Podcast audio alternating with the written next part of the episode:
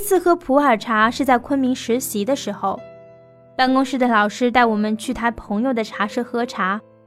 悠扬的古琴声中，老板娘端坐茶台后，一眼便爱上了这种宁静祥和的感觉。第一次喝普洱茶很不习惯，尤其是熟普，总觉得有一种沉重腐朽的气息。然后慢慢就喝顺了，才品出其中的滋味来。因此。在丽江的生活中，很重要的一部分便是去蹭茶。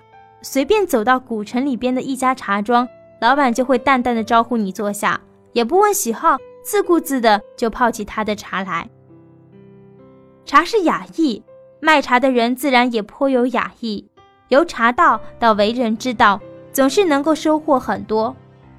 功夫茶具泡出的茶清纯，日本铁壶煮出的茶厚重。在这样的环境中沉浸久了，心会安定不少。我并不懂茶，但是闲下来愿意坐下来泡一杯茶。仪式化的功夫茶最让人能够体会到安静的心情。茶的一生是不屈的奋斗，烈日下开花，暴雨中成长，高温下浓缩，时间里发酵，然后在沸水的刺激下释放生命的精华。曾经爱喝绿茶。淡淡的香，凛冽的苦，让人瞬间清醒。